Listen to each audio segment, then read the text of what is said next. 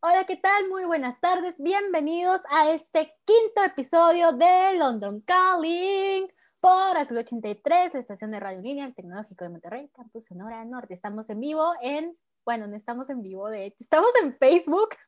Este programa, por cuestiones de horarios, itinerarios, etcétera, tuvo que ser pregrabado pero no quiere decir que le hayamos puesto menos atención o menos cariño, solo que tenemos todos horarios distintos en este bello universo y queremos darles a los mejores invitados sin importar el horario en el que estemos. Es de noche. Miren. Estamos haciendo todo, pero de noche.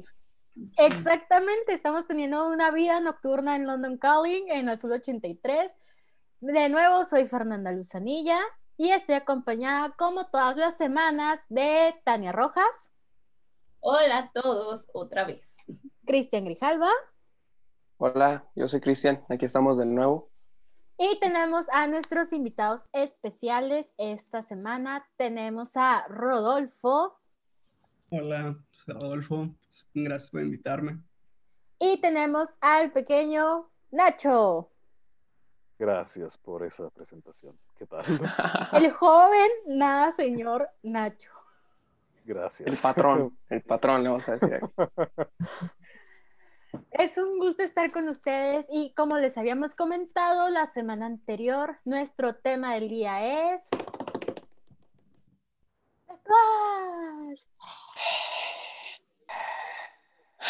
Considerando que es pregrabado, deberíamos de tener como que el tiempo de, ya saben, hacer una post buena y agregar efectos de sonido, todo eso. No. Tiene que ser natural, como salga. We don't have time for that.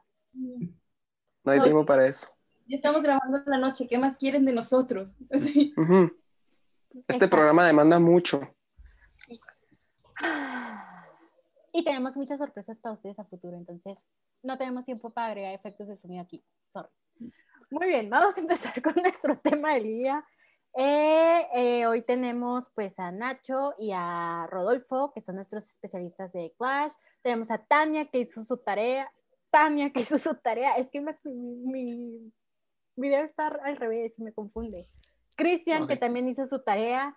Fernanda, que pues hizo su tarea. que nomás está para presentar acá, ¿no? No es cierto, yo siempre hago mi tarea. Aquí está. Y bueno, vamos a empezar. La primera canción que tenemos en nuestra playlist del día es obviamente la que puso el título del programa. Que quiero comentar, súper importante este dato. Cuando recién se nos ocurrió acá la idea de este programa, busqué a mi buen amigo Nacho, porque pues yo sé que él tiene un súper trabajo haciendo reseñas, me gusta mucho lo que publica, etcétera. Y él fue el que, el que recomendó el nombre del programa, ¿no? Él fue, le dije, es que tengo la idea de hacer este programa, de hablar de bridge bands, etcétera, pero no se me ocurrió un nombre así padre. Y me dijo, pues pon algo así como, ya sabes, de la música de esas bandas, pon el London Calling. Y dije, oh. Oh, eso es bueno. Oh". Y así llegó el nombre del programa. Entonces, vamos a hablar de esta primera canción de nuestra playlist. ¿Quién quiere comenzar? ¿Cuál es la de London Calling? Ajá. Mm.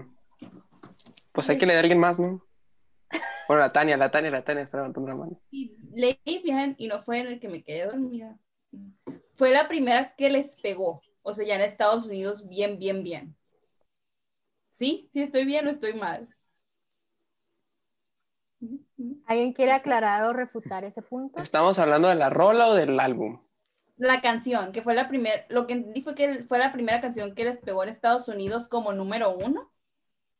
Y que ya tiene otras canciones que les ha ido bien en, Inglaterra, obviamente, pero en Inglaterra. no habían tenido algo así como que hasta que salió esa canción.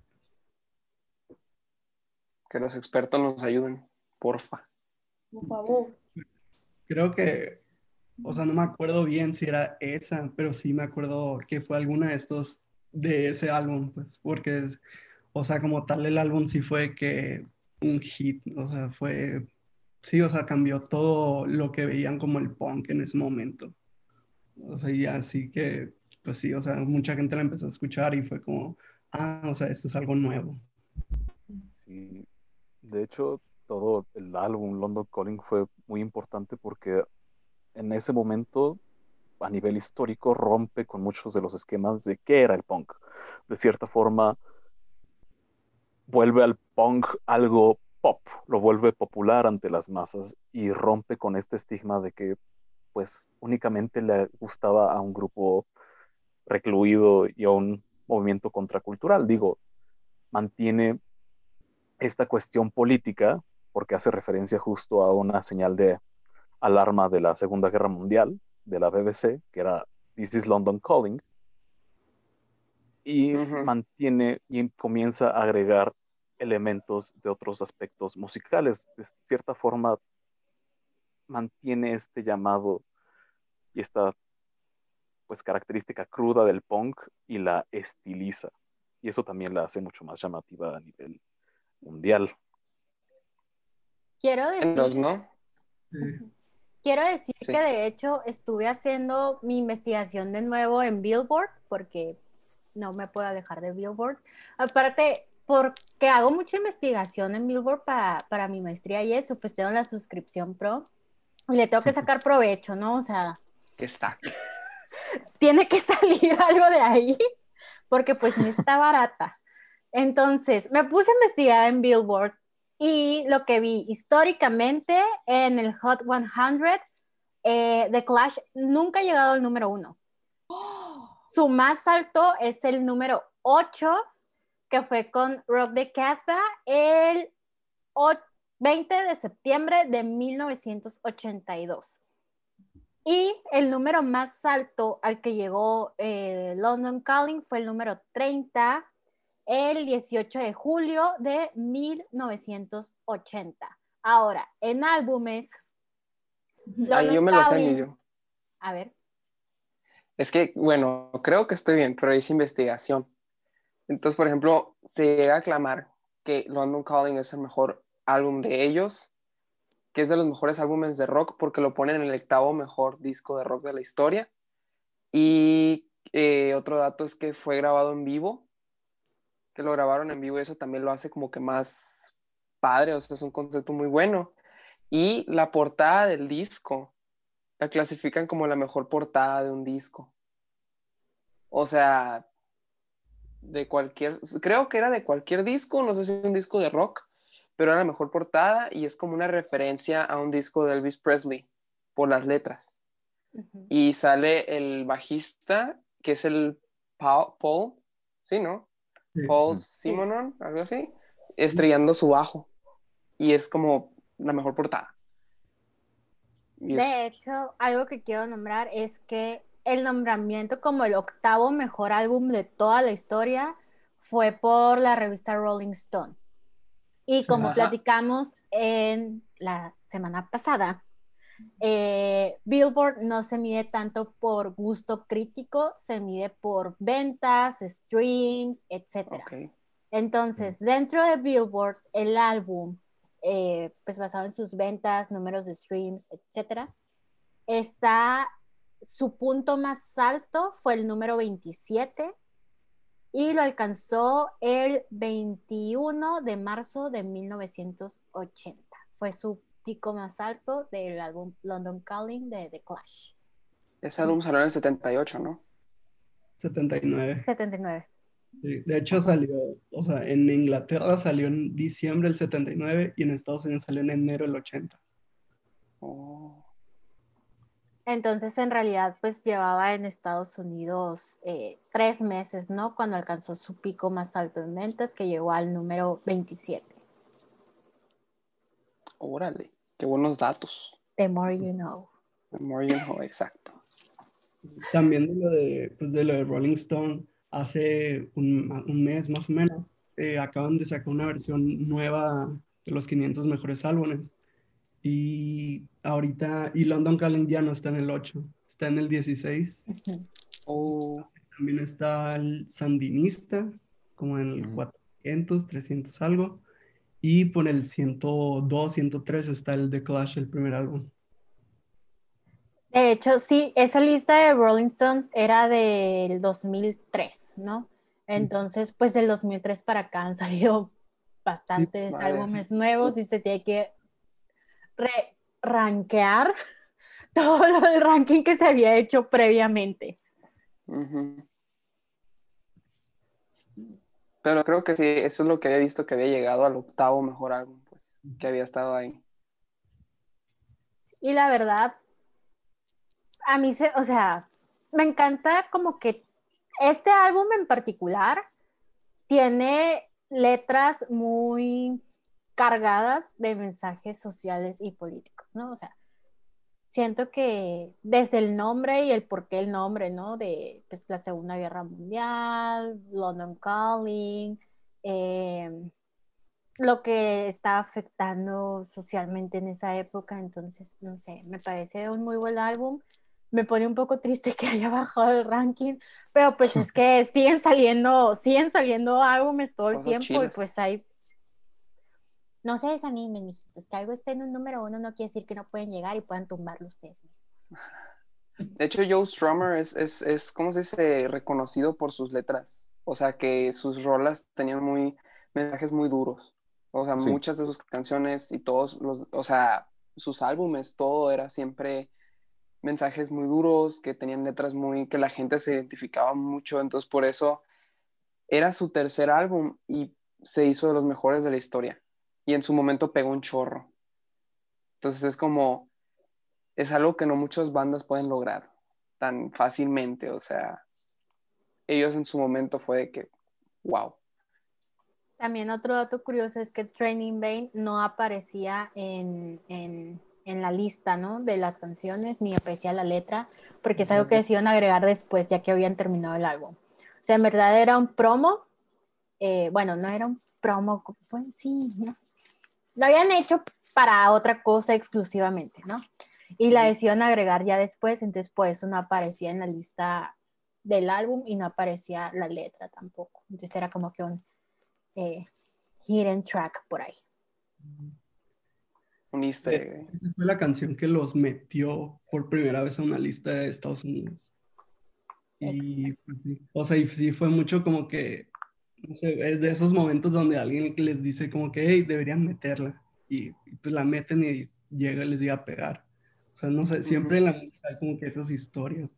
Creo que Clocks de Coldplay pasó lo mismo. Ok. ¿Cómo? ¿Cómo?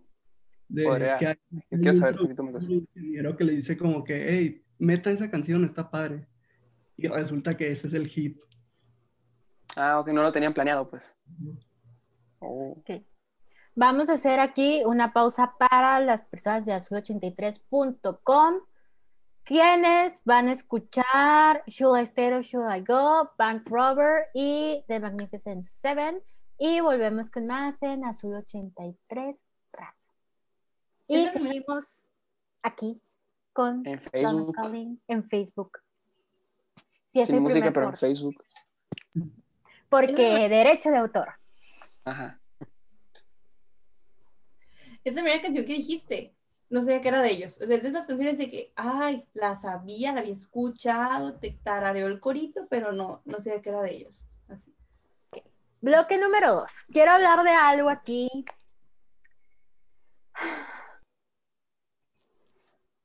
¿Cuál fue su primer acercamiento con The Clash? Should I stay or should I go? Creo que de todos. Acá, ¿no? Bueno, si yo puedo decirlo. Eh, la primera vez que escuché esa canción fue en Iron Man 2, porque sale, en una escena sale la canción, pero así como dice Tania, ni sabía que era de ellos.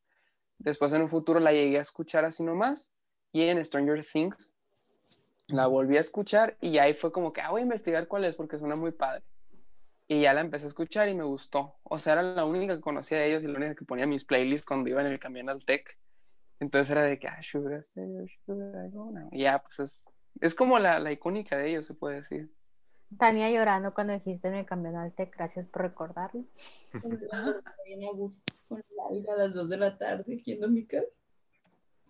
Nacho, ¿cuál fue tu primer acercamiento a The Clash? Fue, de hecho, en dos peli- películas diferentes, porque los mencionan rápidamente en... Ah, Ah, resplandor, de, eterno resplandor de una muerte, Ah. de una muerte, de, De una de una mente. mente. Eterno, ajá, eterno resplandor. Resplandor de una mente of a. Spotless, Mind. spotless Sí. Mind.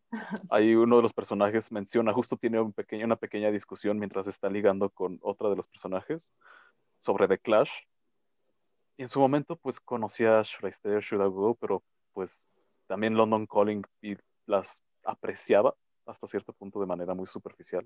Ujú. Pero después de su monólogo es como, ok, ¿por qué menciona que es la única banda que importa, ¿no? Porque es como el eslogan o la frase con la que siempre terminan representando a The Clash.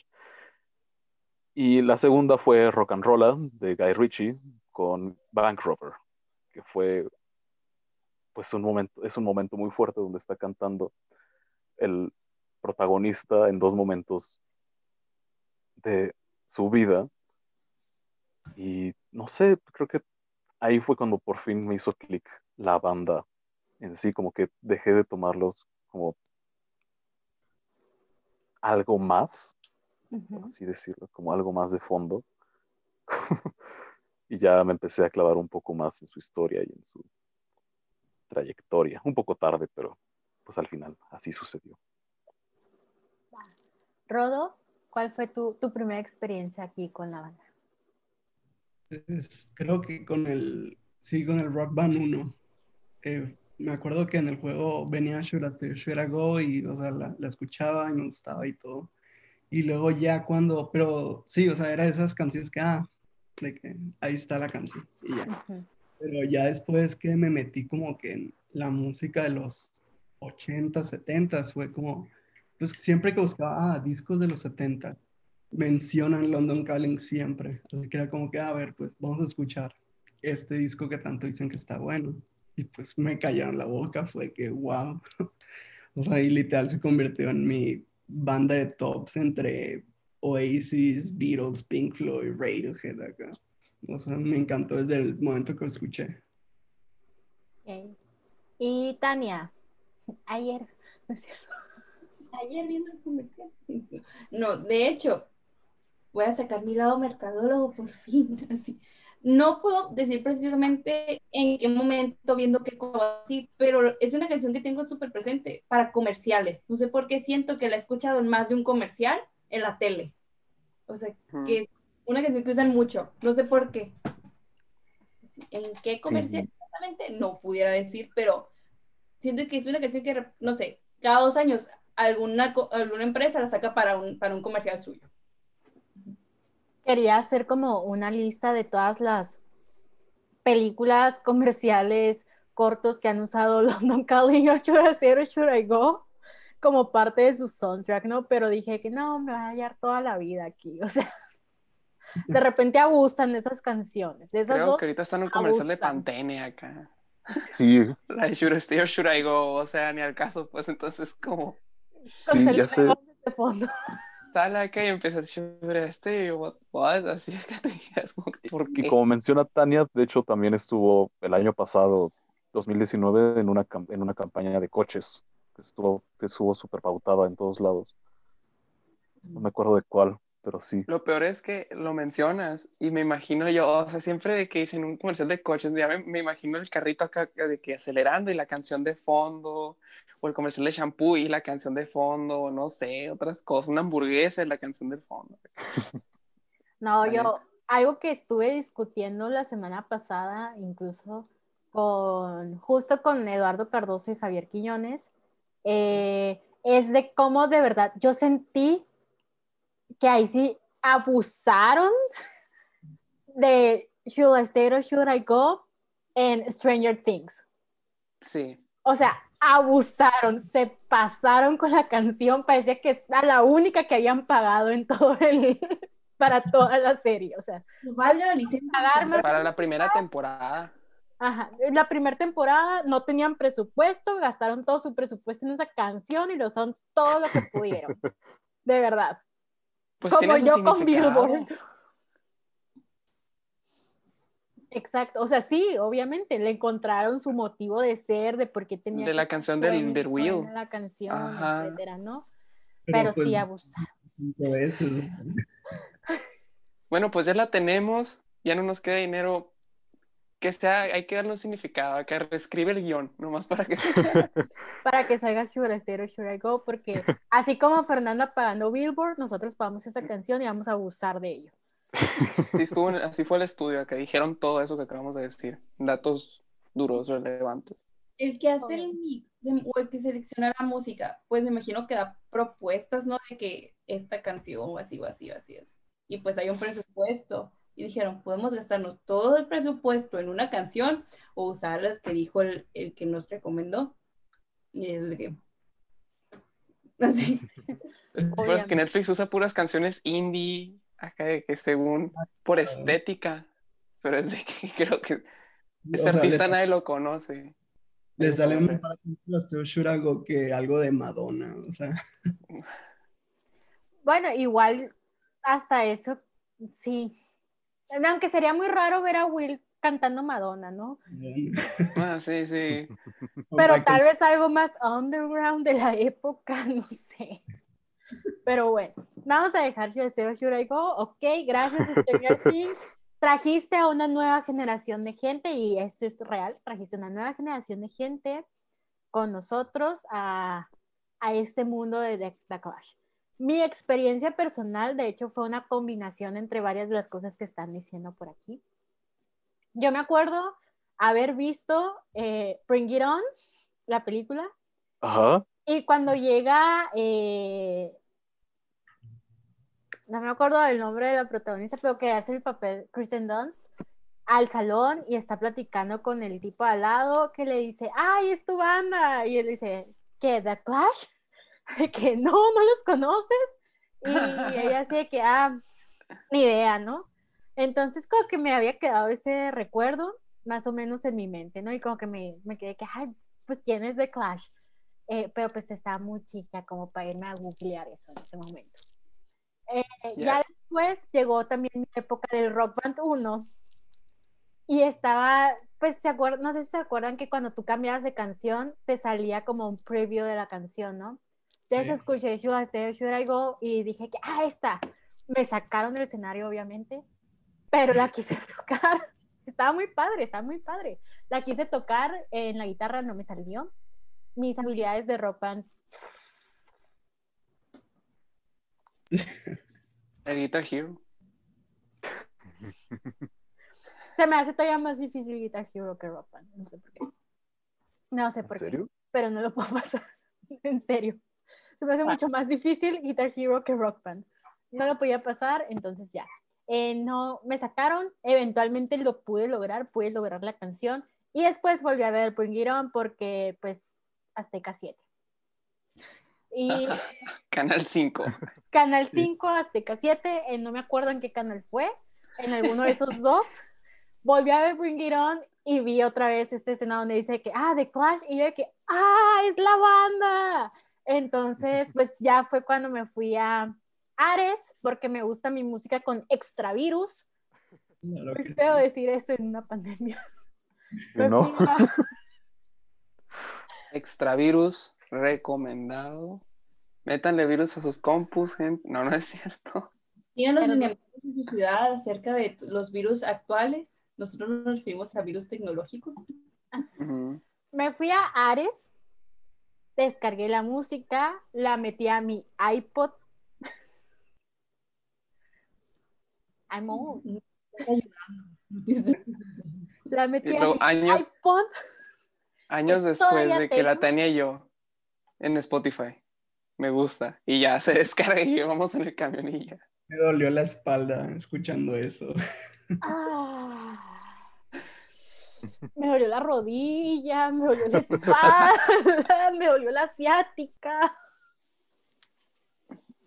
Ay, ya me voy así como que a mi funeral. Ok. Y fue como The Clash llegó a mi vida. Gracias, Ares. Gracias, Ares, por traer tanta música a mi vida y tantos virus a mi computadora. Spotify, gracias.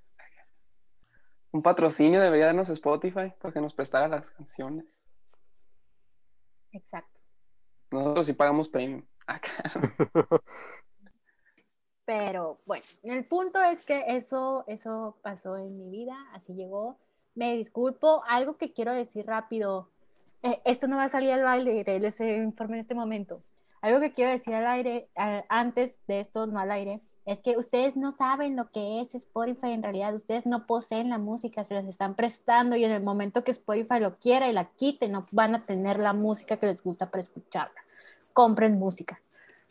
Por eso bueno, sí, sí, va a salir al aire. Así. Por eso grabas la pantalla cuando está puesta. Que te bu, bu, Ya un clic, ya está lista, ahí está si va a salir al aire, si Spotify quiere, les quita la música, no es suya, está prestada. Compren su música porque luego se los van a eliminar. es correcto. No tengo almacenamiento para eso. Problemas del nuevo mundo. Ajá, no, no, no tiene almacenamiento para eso. Me llega un BN de 5 segundos, no se puede, no tienes almacenamiento. Mínimo sticker se mueve, no la vas a ver, mi compa. Y ahora la Fer quiere que descargue rolas.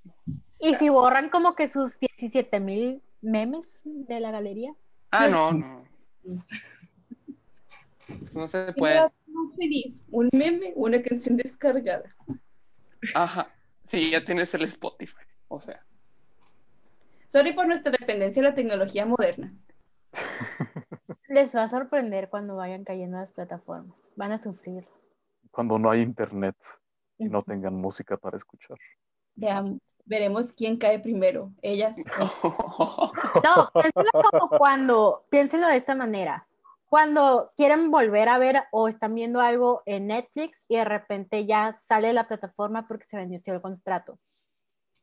No era de ustedes, solo lo podían ver mientras Netflix lo dejara ahí, pero en el momento que ese contrato venciera, pues ya no pueden acceder a ello y tienen que buscar otro medio o simplemente no verla. Cuevana. Y ya. Eh, no todo está en Cuevana, digo, gracias a Dios. películas y o Pelispedia. yo, promocionando páginas pirata. voy a cortar esta parte. Entonces, piensen en eso. Volviendo al tema de The Clash voy a hablar, voy a armar mi clase de music business, ya lo decidí, para dar una clase de una hora en el TEC. Y que alguien me escuche decir Spotify es el diablo, pero es un amor a la vez. Muy bien. Esa conferencia. Volvamos a The Clash. Les dije, ya salió la maestra Tronchatoro. Eh, siguiente canción de la que podemos hablar. Eh, ¿Quién quiere escoger una de las canciones que puso? Mm. Bueno, yo voy a hacer como que la decisión diplomática. Rock the Casbah. Rock the Casbah, a ver. ¿Está chila? ¿Está padre? Está padre. Está padre, la neta. Es la única que está dentro del top 10 de Billboard. No tiene ninguna otra canción que esté en el top 10 de, Billboard Hot 100. Eh, pero creo que en parte es por eh, la versión esta, pues es que no es como que la misma, pero sigue diciendo lo de Rock the Casbah, de, se me olvidó cómo se llama, Mustafa Dance.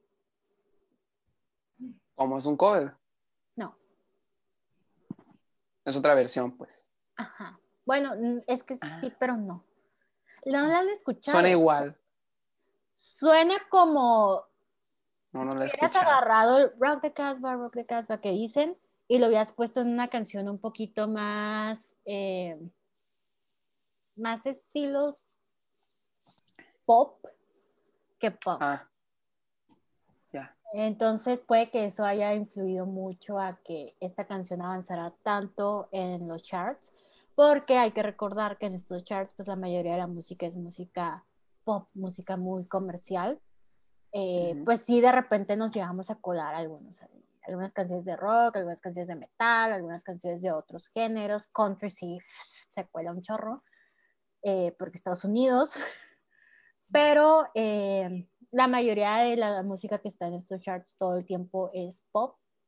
Entonces, a mi pensar, creo que eso es algo de lo que influyó que tengan esta canción, que es la única que ha estado dentro del top 10 de los charts, a diferencia de otras canciones que han sido más icónicas eh, en la historia de la música en general, como London Calling o como Should I Stay or Should I Go, que no han llegado puntos tan altos dentro de los charts, ¿no? Curioso también porque, de hecho, pues siguiendo la tradición de combinar pues aspectos pop y de otros estilos en su música, Rock the Casbah de hecho también tiene pues letras en varios idiomas que no son tradicionalmente populares, digo, toma del raga, casbah, hebreo, turkish, sánscrito, del árabe incluso, y de hecho, pues para hacer una canción de protesta, pues en general es bastante satírica, seguiría, o, o más bien hace el primer paso para lo que sería muchísimos años después en el rock, pues cómico, Sí. que comenzarían otros grupos mucho más famosos. Digo, voy a mencionar a Tenacious D, pero es que es, creo que el exponente más fresco que tenemos del rock de ese estilo. Sí. Y pues justamente se da por este intento, pues, de la prohibición del rock occidental por un rey árabe. Y se da, pues, esta cas- canción de burla y de liberación, que digo, para toda la combinación de géneros y estilos es bastante particular. Y digo, también tuvo una cantidad de ventas impresionante, comparado con, como lo dices tú, Fer, pues con otros de sus éxitos, porque realmente pues salió de la nada, por así decirlo. Sí, y de hecho, solo para mencionar que digamos Tenacious D, y es algo que tenemos más fresco, creo que dice mucho de nuestra edad, Nacho. Ah, bueno, perdón. Habla mucho de nuestra edad. Tío, no están tan viejos. La tenía y yo de que Tenacious, ¿qué? No, no es cierto, no es cierto, no es cierto. Así de, en el- mi trabajo me dicen, señor, ya sé, ya sé, perdón. Yo ya soy Miss. La patrona. Pero bueno, Yo de quería- hecho, acá entre nos Tania me dice mamá, de hecho, entonces pues ya. Llamado Sullivan. Así como llegué el primer día de, de clases y, y recordarán la escena de Matilda en donde dice, adapten a maestra. Así, igualito.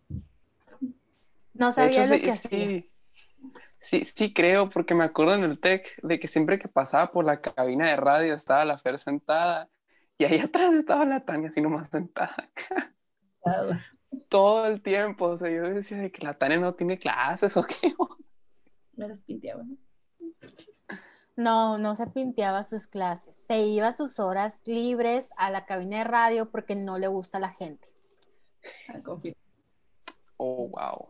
Vaya dato curioso. Qué bueno, pasaba. De hecho, en general, o sea, había mucha gente, recordando los buenos tiempos, solía haber mucha gente entrando y saliendo de la cabina de radio todo el tiempo y no necesariamente porque tuvieran programa. A veces nomás iban a sentarse ahí porque querían y se ponían a platicar ahí, comían ahí, hacían toda una vida ahí, hacían sus tareas, etcétera. Un Kleenex. Lo van a necesitar. Entonces, la cabina solía estar bastante llena y si nos movíamos a veces a la oficina de Cardoso al lado. Entonces, estábamos en la oficina de Cardoso o en la cabina de radio y ya así de plano estábamos como que en un proyecto que requiriera luces y todo eso, pues nos íbamos al set de televisión. Sí, yo nomás estoy siendo de bromista, de seguro. Si no hubiera habido pandemia, ya anduviera yo. Ya me la pasaría también. Sí, estoy segura que sí, fíjate. Ahí estarías haciendo tu tarea. Y la Tania enseguida comiendo. Mm. Y luego la paloma comía atún. Ay, se pasó. Ah, sí me sé, sí me sé esa anécdota. Me sé esa anécdota. Qué falta de respeto. Comer atún en un lugar cerrado. Sí, perdón, perdón. La perdición. Pero bueno, volvamos al tema de Clash, perdón, nos seguimos distrayendo. Es porque no estamos en vivo de verdad. Es que está muy divertido esto. Y Fernanda de edición, jaja, Dios te bendiga. Me van a poner a editar a mí. Mm, ¿Para qué me hablo? Tania, aprovechando que mañana tienes clases a las 5. Te toca editar un programa. De hecho, como dato curioso del tema, volviendo a, pues sí saben que, a qué se refiere The Clash. O sea, ¿por qué le pusieron The Clash? A ver. A ver, Ah, no, yo, yo digo a los expertos que digan, no, yo qué. No, no es pero te ves muy emocionado por contarnos, entonces. Todo bien, todo bien. Ustedes como Es niño de Navidad, así. No, pero ustedes digan. Em, The Clash nace, ellos tenían un grupo, ¿no? O sea, la historia es que.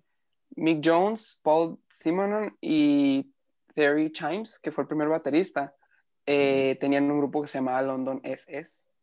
Y ellos, pues, les faltaba un vocalista.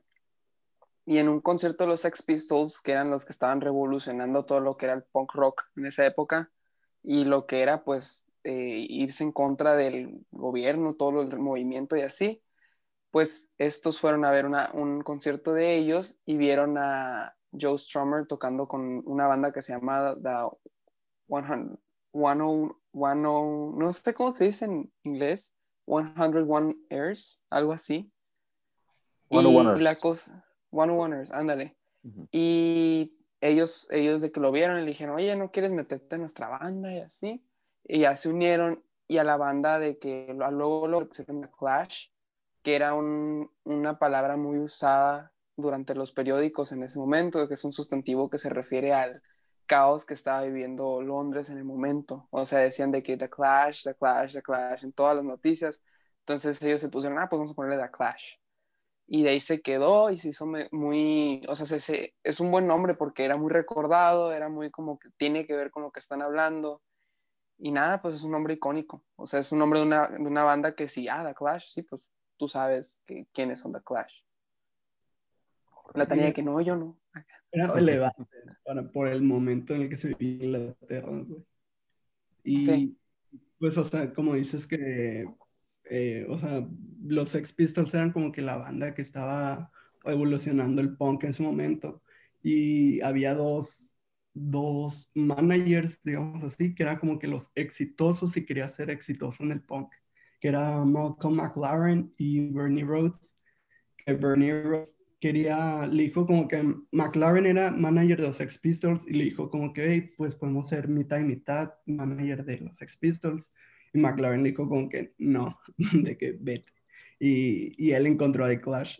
Y pues, o sea, eran como que dos, dos ideas muy, como que eran como que similares, pero a la vez muy diferentes, porque los Sex Pistols eran como que el crear polémica, el ser la imagen punk. O sea, ahorita si ves de cada punk, chaqueta de cuero, el pelo estilo Sid Vicious, todo eso es gracias a la estética que pusieron los Sex Pistols. Pero The Clash fue como que, hey, pues hay que hablar de lo que está hablando el pueblo, de que lo, cómo nos la estamos pasando mal con Margaret Thatcher, todo eso. Y era más como que la ideología punk. Sí, porque The Clash no tenía como que un estilo muy punk, o sea, los ves y andaban vestidos normales y todo, pero sus letras sí eran muy, como Muy- tú dices, ajá, que, que eran mucho del movimiento. Y también, pues, como otro dato es que el primer baterista se salió, creo. En el, en el segundo álbum entra el baterista que se quedó ya después, que es, le llaman Topper Header, creo, y ya él se quedó como baterista. Pues ya ellos fueron los, los cuatro de, que eran parte de The Clash, los oficiales. que también, dato curioso, Topper escribió todo, toda la canción de Rock the Casbah y dijo como, una vez estaba en el estudio y dijo como que, ah, pues no llegan, voy a grabarla yo solo. Y grabó todas las, la, todas las guitarras, piano, batería, todo, no más falta la voz de Joe Strummer. Y, o sea, lo que cuenta la leyenda por ahí es que justo el mero día que terminó de grabar todo, lo despidieron de la banda. A Topper. Y tipo el baterista que sale en el video musical no es Topper. Dale. Eso no es de panas. Eso no se le vio fresco. Dos cosas. Concuerdo con Tania, eso no es de panas, eso estuvo nada fresco, mis chavos. Y número dos, que ojalá cada que alguno de mis equipos me hubiera dejado plantado, yo hubiera tenido, hubiera llegado tarde y yo hubiera tenido esa creatividad. Sí. One can only wish. Llegaron todos de que vamos a empezar, no, ya terminé. Típico acá de que uno con los proyectos, así como, pues no llegaban, ¿sabes? De trabajo. así. Ah, pues, están todos, están todos presentando acá, no, investigamos esto, y tú como, no es cierto, no es cierto, ustedes no investigaron nada. Y decía que le enojaba ver el video musical. Decía que es que ese baterista, o sea, Ese ni siquiera soy yo, así. Para que vean que no importa la época, no importa la edad, los equipos siempre van a ser equipos y siempre uno va a cargar el peso. Pero, por ejemplo, em, complementando parte de lo de Topper, uno de los motivos que dicen que fue el que lo sacaron fue por abuso de heroína. Ujú. También a Mick O sea, Jones. tam- tampoco fue de, de a gratis.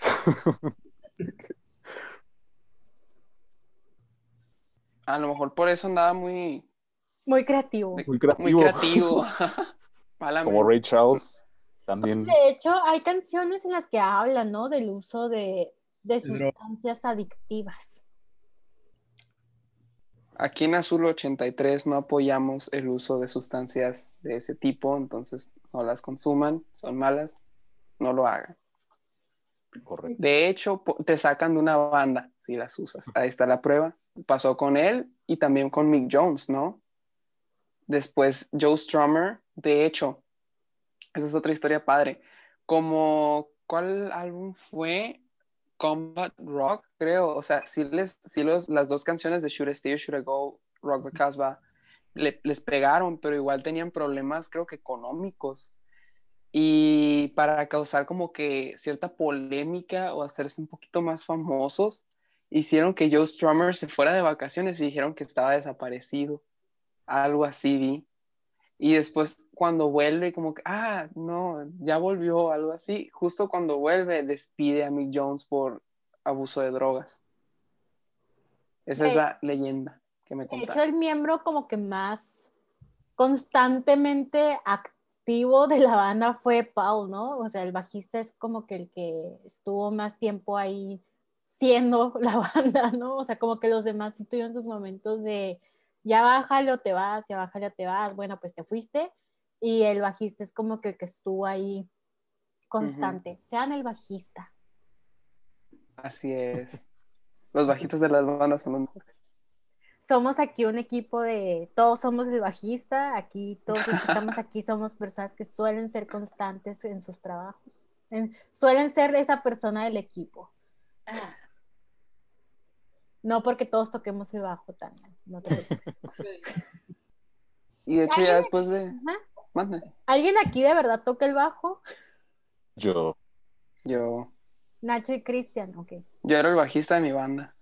Era el Paul McCartney porque también cantaba, pero sí. y te sacaron. Pero esa es historia para después. Eso es por problemas creativos y cosas. Eso es un... Diferencias Otras cosas. creativas. No es como, no es como a ellos, o sea, yo sí me portaba bien. Pero, pero, pero eso es un tema para después. Muy bien. Y cuando despiden a, a Mick Jones, bueno, cuando lo despiden, después sacan su sexto álbum, ¿verdad? Sí, Y ese álbum no pegó, dicen que es muy malo. es muy malo. O sea, neta, neta. No lo he lo suyo. Es que solo yo está ahí y demuestra cómo, sí, cómo cada integrante era importante para la banda. Así que- Uh, A ver, Nacho, tu punto de vista. Nacho dijo tiene lo suyo. Quiero escuchar ahí. A ver, pelea, Pues, pelea. No, o sea, tampoco lo voy a defender mucho, pero creo que es un momento importante. Es como cuando ves caer algo, pues te vale apreciar la caída. Sí, por eso ya se acabaron The Clash, acá te acuerdas. Ajá, o sea, creo que, pero aún Wow. así creo que tiene elementos que intentaban rescatar. Creo que es como patadas de ahogado, que aún así son rescatables y creo que se pueden apreciar mucho. Ay, toda mi carrera musical se define en estas frases. Lo quiero escuchar nomás para, por el, por el morbo, no sé. Es como así, dicen que es malo. Yo como, Pues, wow, a ver cómo es. Por ejemplo, es curioso porque aún así siendo malo, o sea, entre comillas, pues llegó a llegó a los charts, o sea, llegó al lugar 16. Está curioso, está curioso. Y 88 en Estados Unidos. Entonces, es, o sea, creo que si lo comparas con todo de Clash, o Ah, sea, sí. con todo lo que han conformado, pues sí, es pésimo. creo que si lo comparas a nivel general con otros grupos, creo que es bastante X. Es interesante, ¿vale? Ajá, es interesante, a final de cuentas. Creo que Pero eso es lo que hace. Ajá. Pero pues vamos a ver, ¿qué tan justo o injusto sería en este caso compararlo en general a compararlo contra la misma banda? ¿Sabes? Eh. Porque, Mm, pues, digo, eh, sí, o sea, el chiste de una banda es, obviamente no siempre puedes hacer lo mismo, o sea, no hay manera, no hay manera, ¿no? O sea, todas las personas cambian, todas las personas maduran, todas las personas pasan por situaciones distintas que afectan diferentes momentos de su vida y hacen que su creatividad también cambie dependiendo de ellos. Eso queda claro. wow. Pero eh, aquí pues la comparación con la misma banda sería pues cómo el movimiento de diferentes eh, piezas de la banda, o sea, diferentes miembros de la banda pudieron cambiar eh, lo que hacen como músicos, ¿no? O sea, y como que compararlo, si fuera contra ellos mismos por el hecho de que pues seamos los mismos, pero pues este álbum nomás no lo hicimos, pues ahí sí es de que, bueno, pero pues si los comparamos con otras bandas, pues, ¿no? Sí, pero supongo que aquí el hecho de compararlos contra sí mismos es por ese cambio en, en las piezas eh, integrantes de la banda, ¿no? Claro, y Mm. pues principalmente muchos lo consideran más un árbol, un, un árbol, un álbum solista de Stromer, Sí. porque realmente todo el movimiento, como mencionas, todo el movimiento de las piezas del grupo, pues afectan finalmente, digo, sean cuales sean las razones por las cuales ciertos miembros pues ya dejaron de estar, pues sí se siente en el carácter general de toda la composición, en el cómo se manejan las, la estructura de las canciones, las letras, y aun cuando algunas piezas pues, son bastante buenas a nivel que técnico, como This is England Dirty Punk, pues el resto realmente sufren por los cambios, o sea, realmente todos los que hayan sido fans todos los que han, analizado el progreso del grupo, pues ah, pueden notar pues que hay un daño, por así decirlo, más bien un cambio muy radical en toda la estructura.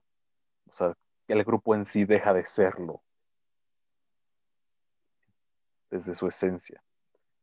Sí. Yo opino, por ejemplo, sí, como dice, como dice Fer, o sea, obviamente si te pones a comparar los mismos álbumes de una banda, pues va a haber veces, por ejemplo, Arctic Monkeys, que tal vez hablemos de ellos después, ellos, su álbum más reciente es, es un, es algo muy diferente a lo que han hecho. Y la cosa es que uno lo escucha y así como dicen es subjetivo, no es malo. O sea, es ellos intentando cosas nuevas, cosas diferentes, hay canciones buenas ahí y, canciones muy bien compuestas, o sea, muy, muy completas. Y lo que se pone a hacer la gente es decir de que no, pues no es bueno, lo de antes era lo bueno y así, esto y el otro.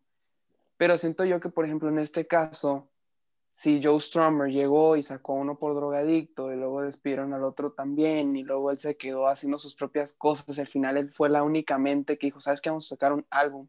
Y muchos lo describen como acelerado, o sea, como que un proyecto muy así, o sea, como que ni pensado ni nada. Siento yo ahí que uno sí puede decir como que lo escucha y, oye, esto no, no está padre, pues, o sea, no se, no se siente The Clash. A lo mejor y pueden llegar a ser canciones de que padres, pero a los fans no les va a gustar. O sea, es como, ahí es cuando uno puede decir, oye, este álbum no está padre. Y, y como estos mencionan, bueno, lo que yo quiero decir es que, por ejemplo, cuando uno es una banda, pues obviamente tiene las diferentes visiones de varias personas, pues entonces uno puede pensar, oye, esto suena muy padre, y otro te dice, a ver, haz esto, y lo empiezan a combinar todo y, ah, suena mejor. A ver, tócalo en do y ¿qué es eso? Se come. Ese es un chiste que tengo entre mis amigos. Por eso, por eso, por eso. Me dicen, Cristian, ¿sabes tocar do? Yo de que no, no sé, verás que no. Perdón, perdón. Continúa. Latino, latino, no, estuvo muy bien. Ah, Ah, perdón. no pasa nada, no pasa nada, me puse rojo, perdón. Lo que Cristian Bien. quiso decir es que todas las piezas del ajedrez importan. Sí, así es. Y solo aquí detalle que no viene para el caso del programa, pero el último disco de The Strokes también a mí me parece muy bueno, fuera de lo que mucha gente ha dicho de ellos. Es muy bueno. Dato extra también. Eh, pues Joe Strummer pues ya falleció en el 2002. Así es. Y de Pero hecho que- fue el siguiente año cuando entraron al, al- Rock a la roll. lista de álbumes de Rolling Stones en el número 8. También al Salón de la Fama, ¿no? Sí. Del, del rock. Y Algo también muy vi, común, ¿no? Así como que, o sea, es muy común la fama post-mortem, o sea, de que pues fallecen y como que los próximos años la gente empieza a revivir todo lo que habías hecho y toda tu carrera, ¿no? En esa melancolía y es como que, ay, mira, Sí, muy padre, vamos a las listas. pues todos de que, ajá. Ha pasado mucho. Michael Jackson tuvo muchísimo, tuvo un, una, ahora sí que revivió en ventas tras su muerte. Igual este Ma- Mac Miller, Sí. Sí. Mac igual, Miller. o sea, Ah, bueno, habemos Sí, aquellos, habemos aquellos que conocieron a Michael Jackson por su muerte. O sea, no lo voy a negar. Neta es de que falleció yo y ese quién es. Y empezaron Sí. a poner sus conciertos y su música me gustó. Y desde ahí lo conozco. Sí, de hecho, o sea, como que las generaciones más chicos, los que nacieron después del 2000 en realidad conocieron. Aquí tenemos gente que nació en el 2000 en adelante, Nacho. En realidad ellos conocen a Michael Jackson a partir de su muerte y no, y no, por ejemplo, yo lo primero que recuerdo es eh, Thriller, aunque estaba chiquita y eso ya había pasado. Y después como que todo el escándalo, ¿no? De las, de las denuncias que tuvo y todo eso. Y después como que la época en la que no existió Michael Jackson por un tiempo, que estuvo retirado. Y, y ya después cuando iba a volver y luego su muerte. Pero me ha tocado encontrarme mucha gen- muchos alumnos de- del TEC y así que dicen, ¿no? De que, ay, pues es que yo conocí a Michael Jackson cuando se murió. Y yo así, ah, Wow. Creo que la mi mayoría de mi generación. ciática, mi espalda, mi rodilla. Continúa, Y Cristian. sí. Sí, pero yo digo, así como yo creo que la mayoría de mi generación van a decir, ah, me gusta mucho Michael Jackson, pero todos, todos, todos, bueno, muchos, para no generalizar, lo conocieron en su muerte. O sea, así. Que siento que eh, con él está muy marcado, porque dicen muchos de que con la película de Bohemian Rhapsody volvieron a escuchar Queen, pero salió y, ah, Queen, qué padre. Pero con Michael Jackson sí fue de que un megajido, o sea, de la nada, ya en el radio lo empezabas a escuchar y todo el mundo, oh, Michael Jackson. Y antes de eso, neta, yo ni sabía nada de él. Había escuchado su nombre, pero en ningún lugar lo había escuchado. sí, pues es muy curioso, son fenómenos muy distintos y muy curiosos porque los dos buscan, bueno, no los dos buscan, ¿no? Pero en cuestiones de mercadotecnia, cuando fallece un artista siempre se busca que tenga este boom, o sea, ya es algo buscado por las productoras y por los sellos discográficos. Hasta me hace creer que tienen su plan de, de contingencia para cuando sucede, porque es en el momento donde la gente entran dos partes, todos los que tienen un sentimiento de nostalgia, si es que crecieron con el artista, y todos los que empiezan a tener un primer acercamiento, como en tu caso Michael Jackson.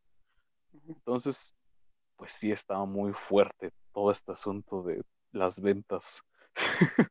y, De hecho, perdón, continúa Nacho.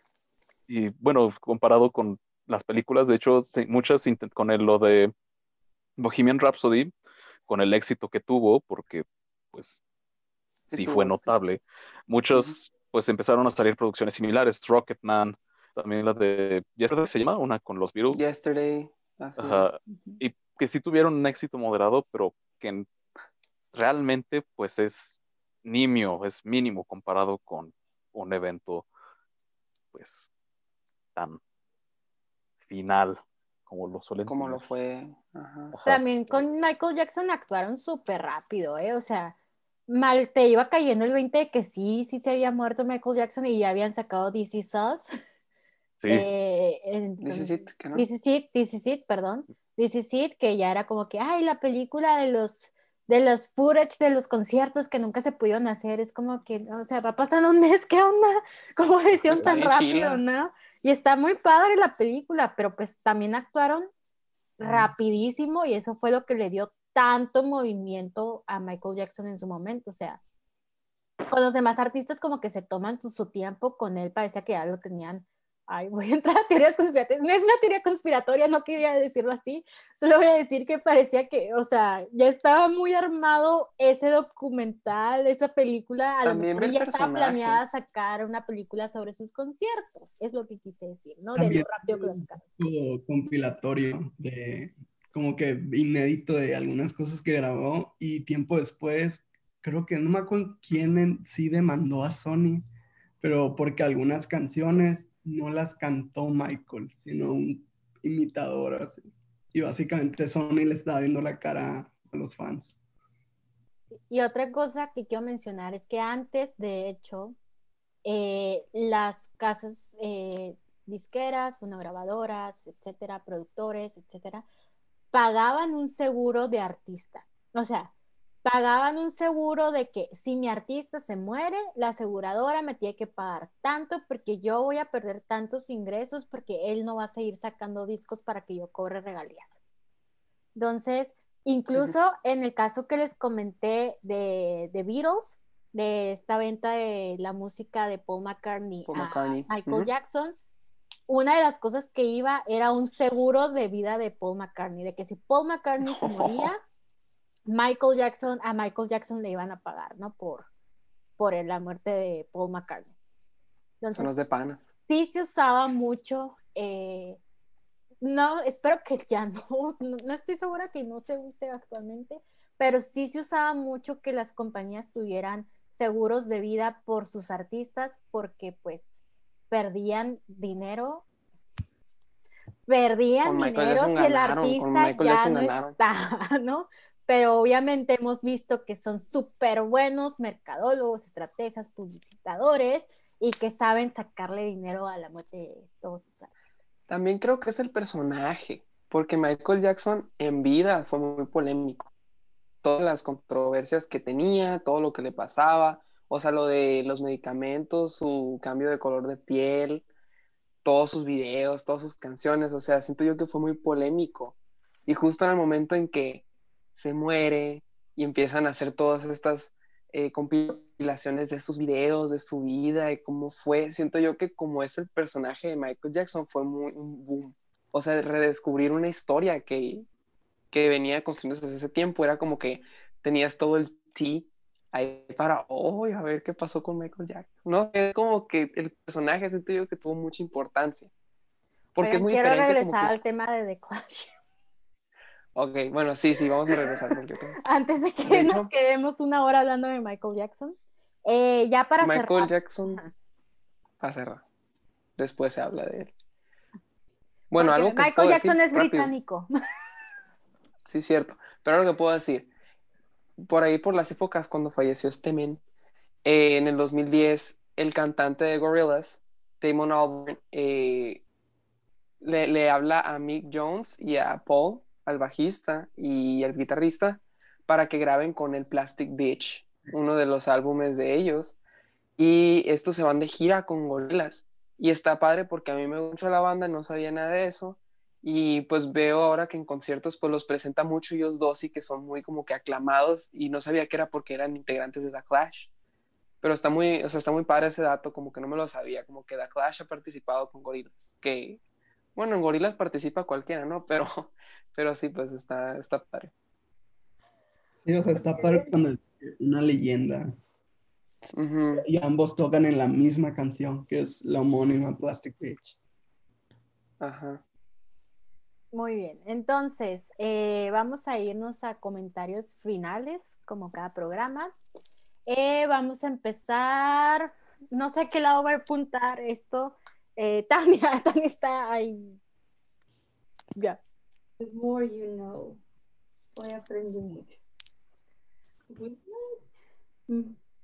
Me quedé con esa idea de, de que es una banda que tuvo más impacto del que creía, porque no, o sea, de esas y todas las que hemos hablado, perdidísima, pero ya me cuenta que sí salen muchos comerciales su música.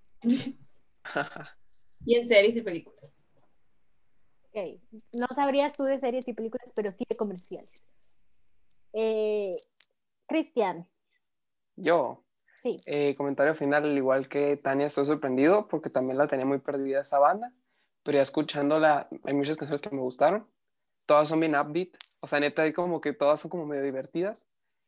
Y nada, me gustó mucho. ¿Y qué otra cosa puedo decir? Que iniciaron muy bien, pero ya con sus problemas del final, a lo mejor fue donde cayeron y ya se tuvo que acabar. Pero fue un proyecto que me, por, mientras que duró, como que tuvo su buen impacto, diría yo, y lo sigue teniendo. Muy bien. Nacho. Pues creo que siempre es padre revisitar un grupo. De hecho, tenía un rato que no escuchaba tanto de Clash, tanto de algo.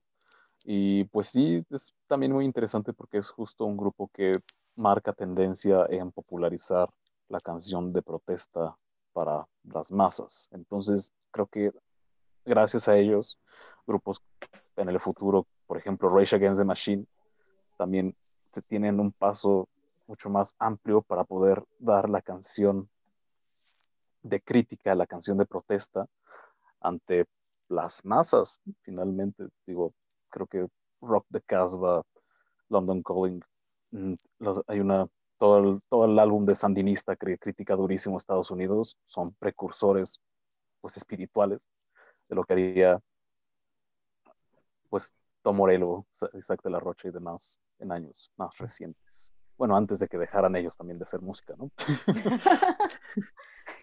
más recientes nuestra juventud. Ajá, es más recientes entre comillas. Rage Against a quién? No es cierto, no es cierto. ¿Qué? No, sí, sí la conozco, sí la conozco. No, porque le tocó, pero sí los conoce. y Rodolfo. Pues también igual que Nacho, o sea, lleva tiempo sin escucharla y ahorita volví a escuchar algunas canciones y era como que, o sea, es que este es un olón, esto también, es así. Y también, o sea, como ya lo medio hablamos, pero creo que, o sea, creo que The Clash es básicamente la banda que me abrió como que esta idea de escucha de todo o sea, porque tiene estilos desde reggae, ska, pop, eh, rockabilly, y es como, pues sí, o sea, puedes tomar cualquier cosa y hacerlo y meterle tu, tu estética. Y lo padre tener a que demostraron que, pues sí, o sea, muchas canciones hablaban de lo mal que le estaban pasando en Londres, pero eran, tenían, como dicen, de que una upbeat acá medio bailable, ska, pero al final, pues te muestra que eso es el punk, es una actitud y es como que es el buscarte, el tener un propósito, pues. Muy bien. Creo que esas fueron nuestras conclusiones del día. Y muchas gracias por estar de nuevo una semana más, una quinta semana, un quinto programa con nosotros en London Calling por Azul 83. No se olviden seguirnos en nuestras redes sociales, tenemos Instagram, escúchenos en Spotify, escúchenos en azul83.com. Eh, tenemos YouTube. No sabía de este programa en YouTube, pero tenemos YouTube donde vamos a estar subiendo cosas nuevas.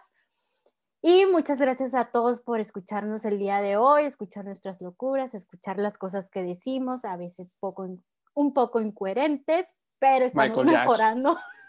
estamos trabajando en ello. Muchas gracias a todos. Me despido. Soy Fernanda Luzanilla. Nos vemos la próxima semana para hablar de Oasis.